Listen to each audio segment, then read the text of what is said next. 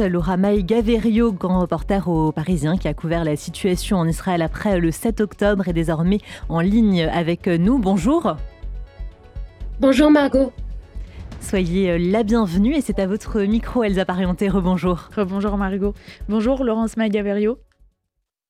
Bonjour Elsa. Les violences euh, sexuelles commises euh, par le Hamas, on va commencer euh, par ce thème-là. C'est un sujet fort que vous avez traité, notamment avec le témoignage d'Esther. Est-ce que d'autres victimes ont eu peur de vous parler? Et qu'est-ce que Esther a pu vous confier?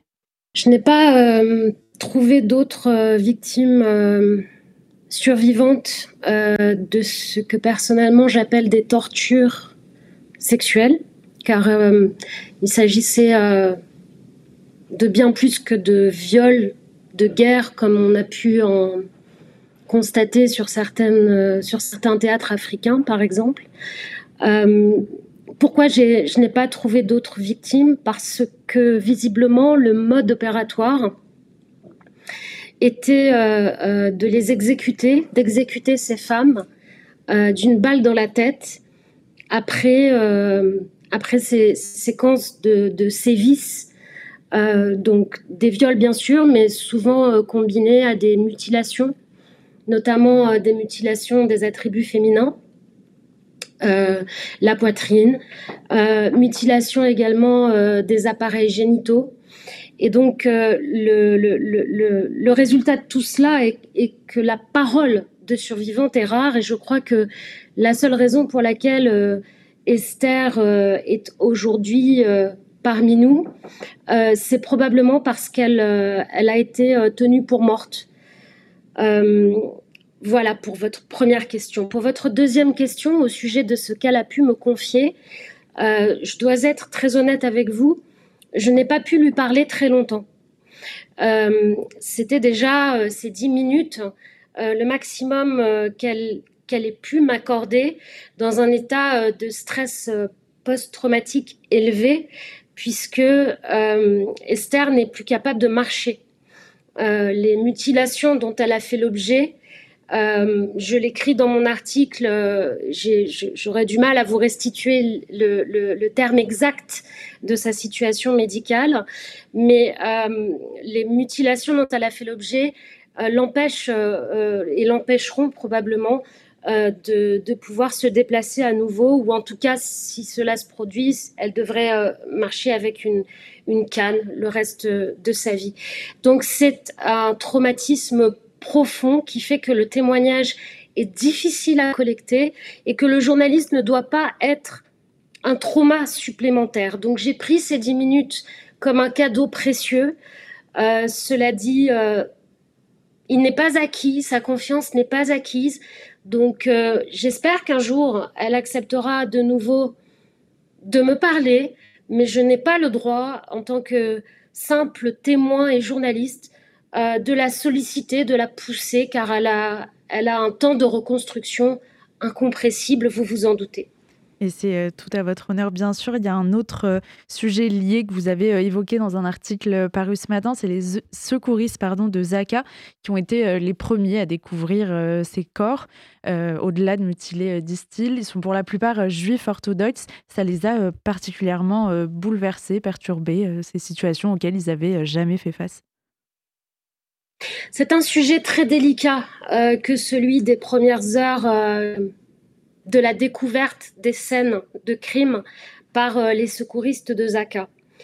Euh, aujourd'hui, on entend euh, certains reproches, pas forcément de l'intérieur de la société israélienne, mais d'abord D'abord de la suspicion, évidemment, vous le savez, la parole des témoins directs n'est pas crue facilement à l'extérieur d'Israël. Euh, pas plus que la parole d'Esther, par exemple, n'a été euh, reçue euh, comme factuelle à l'étranger et notamment dans le débat public français. Donc d'abord, il y a la suspicion. Ensuite, il y a ces reproches un peu implicites, parfois, parfois explicites, qui sont adressés aux secouristes de Zaka de n'avoir pas opéré les relevés de preuves sur les cadavres, il faut dire ce qui est, euh, lorsqu'ils étaient encore en état. Vous savez que les terroristes euh, se sont attachés à dégrader énormément les corps de ces femmes pour qu'elles ne soient pas facilement identifiables. et donc, quand certains corps restaient encore à peu près en état, effectivement, les secouristes de Zaka n'ont pas eu forcément les réflexes euh, de collecter les preuves afin d'attester de, de, de, ces crimes, de leur nature et de leur mode opératoire. Ce qu'il faut comprendre, c'est que les secouristes de Zaka ne sont pas habitués à faire des, de tels relevés sur ce qui était de véritables scènes de guerre. Euh, ce ne sont pas des, euh, comment dire En anglais, on dit forensic. Excusez-moi, j'ai du mal à. Ce ne sont pas des légistes, voilà. Ce ne sont pas des médecins légistes euh, rodés à la collecte de preuves de crimes sexuels sur des zones de guerre. Ça, c'est un métier très particulier. Euh, il y a aussi la caractéristique de Zaka composée d'hommes et de femmes euh, dont la pratique religieuse est, comme vous l'avez dit, ultra orthodoxe, mais pas forcément, parfois simplement orthodoxe ou parfois simplement euh, euh, libéral rigoriste, mais avec une certaine croyance en la pudeur qui doit entourer le corps avant qu'il soit restitué à Dieu lors de l'inhumation. Et donc, cette, ce souci de la dignité euh, était premier avant même euh, celui de récolter des preuves parce qu'il y avait la stupeur. Et Orit, c'est un nom d'emprunt dont j'ai euh, diffusé, publié le témoignage ce matin dans Le Parisien, m'a fait un aveu que j'ai trouvé extrêmement humain, extrêmement courageux, qui est celui d'avoir effacé la plupart des images qu'il a prise euh, lors des premières heures euh, de son travail de collecte euh, sur le, terrain de guerre. Il est rentré chez lui, il a, il a passé ces images en revue, il les avait prises comme par réflexe, effectivement, de vouloir archiver. On sait aujourd'hui que le peuple juif est soucieux de témoigner de ses souffrances. C'est une mentalité qui est la leur depuis, depuis la Shoah maintenant. Et ce conflit de conscience euh, avec euh, son appartenance religieuse, avec son lien spirituel à la religion, de se dire qu'il ne voulait pas que ces images d'indignité euh, de, ces femmes souillées soient exploitées et soient leur dernière trace en ce monde. Il a effacé la plupart des images et aujourd'hui il s'en veut énormément parce que le soir même il n'avait pas conscience de l'ampleur euh, du crime, comme la plupart d'entre nous d'ailleurs. Euh, et donc cet homme aujourd'hui est face à ce, ce cas de conscience, ce conflit de loyauté entre euh, l'impérative exigence de témoigner et la volonté qu'il a eue de respecter la dignité de ces femmes. personne ne peut lui en vouloir. Aujourd'hui, je crois que c'est la compréhension, la douceur et la, la tolérance euh, qui est notre exigence aujourd'hui, nous témoins et journalistes qui essayons de, d'archiver ces faits. Justement, le rôle de ces témoignages, comment vous le décririez dans euh, votre travail, celui euh, d'informer, de rendre compte? Est-ce que vous arrivez à concilier, et on pense que vous y arrivez très bien, humanité et objectivité? Je trouve que c'est un exercice extrêmement difficile et, je le renouvelle au quotidien, c'est-à-dire que il n'y a pas de satisfaction à la fin de la journée d'avoir trouvé euh, la bonne tonalité, le, bon, indice euh, sur le baromètre euh, de la, de la décence. c'est déjà des questions qui se posaient à moi lorsque je travaillais en Irak dans le cadre des crimes commis par Daesh et notamment sur les femmes yézidis. C'est-à-dire que nous devons informer, mais moi, je n'ai aucune euh, innocence euh, ou disons naïveté sur mon rôle euh, à l'instant T. Je sais très bien qu'un article de journaliste ne change pas le cours d'une guerre et dans ce cas précis où nous parlons de victimes juives, j'ai assez peu d'espoir euh, dans l'impact qu'un article euh, peut avoir euh, dans la contemporanéité de sa publication. Mais je veux croire qu'à moyen long terme, les traces que nous laissons auront peut-être une utilité devant la justice ou ne serait-ce que dans un manuel scolaire lorsque des, des, élèves devront apprendre à l'école dans 20 ans, 30 ans, ce qu'a été ce pogrom euh, au 21e siècle. Donc la rigueur journalistique est de mise, il faut être factuel et parfois il faut être précis. Mais la limite est quand même celle de la décence et du respect de la victime. Comme je vous l'ai dit, à partir du moment où mon travail risque constitue le risque d'un trauma supplémentaire, euh, là est la limite de mon action. Et il y a mon action, c'est celle de raconter, mais de plus en plus, et c'est assez nouveau pour moi, ça me déstabilise énormément, il y a le risque de la réception dans un débat public extrêmement brutal. Ce que je peux vous dire, même si j'ai peu communiqué avec Esther depuis notre euh, rencontre, c'est que la réception de son témoignage dans le débat public français a été une violence supplémentaire. Et cela, je ne m'y attendais pas. Et je peux vous garantir que tous les jours, je me pose la question de savoir si j'ai fait le bon choix de diffuser ce témoignage, car je sais que euh, sa réception dans le débat public français a été une violence de plus. Euh, c'est la première fois dans mon travail de journaliste, je dois vous l'avouer, que je me pose la question lorsque je dois relayer un témoignage comme celui de Horit ce matin, euh, de savoir si la façon dont il va faire écho dans la société ne va pas être un trauma de plus. Euh, c'est la spécificité de cette guerre qui fait que pour moi, c'est probablement la plus difficile que j'ai eu à couvrir de toute ma carrière, même si ce n'est pas une guerre où je vois de mes yeux les choses euh, les plus sales. Euh, j'ai couvert euh, des guerres en Afrique qui, probablement en Éthiopie, ont été un climax de ce que j'ai pu voir en termes de, de, cruauté, de massacre, de... Je ne rentre pas dans les détails, mais ce n'est pas tant ce que j'ai vu, puisque nous ne voyons pas, nous passons après euh, et, nous n'avons pas non plus le droit de rentrer dans Gaza vraiment.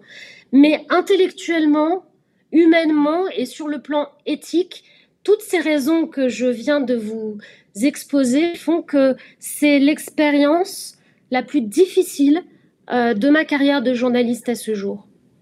Et pourtant, vous êtes euh, habitué euh, à couvrir les conflits, les guerres.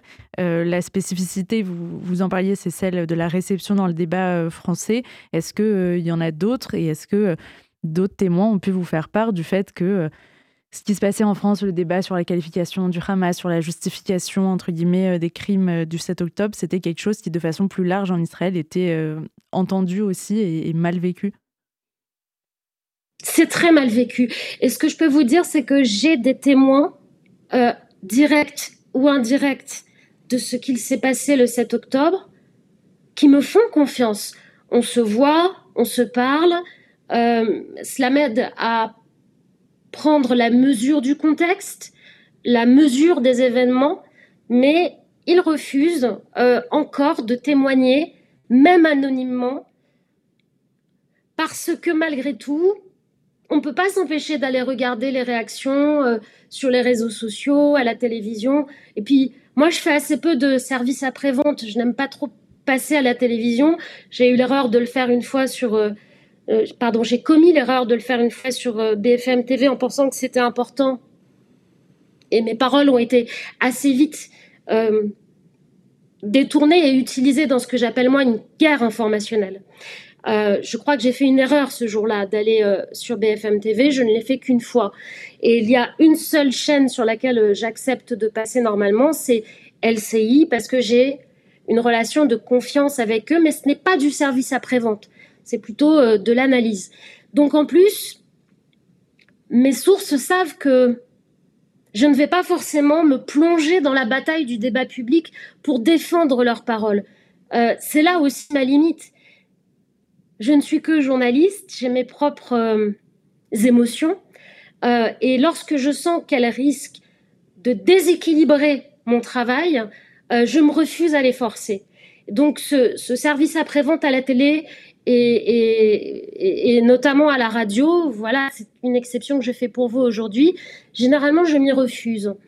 Euh, et je crois que, encore une fois, les maîtres mots de mon travail actuellement sur cette guerre, la douceur, ça peut paraître étrange puisque nous parlons de massacre, la douceur, l'indulgence, euh, la délicatesse, la tolérance, mais aussi l'extrême rigueur dans laquelle nous devons travailler pour établir les faits, euh, euh, même dans un contexte où la parole du journaliste euh, ne fait plus consensus aujourd'hui en termes de confiance. Donc j'archive, je sais que ça n'est pas pour aujourd'hui, je sais que c'est pour la mémoire, c'est aussi une frustration, hein, je vous l'avoue, mais c'est c'est avec cela que je dois accepter de, travailler et j'ai donné ma parole euh, que ce soit à mes amis euh, palestiniens, car j'en ai à Gaza, euh, autant que vis-à-vis des Israéliens qui me font confiance, c'est que je ne lâcherai pas,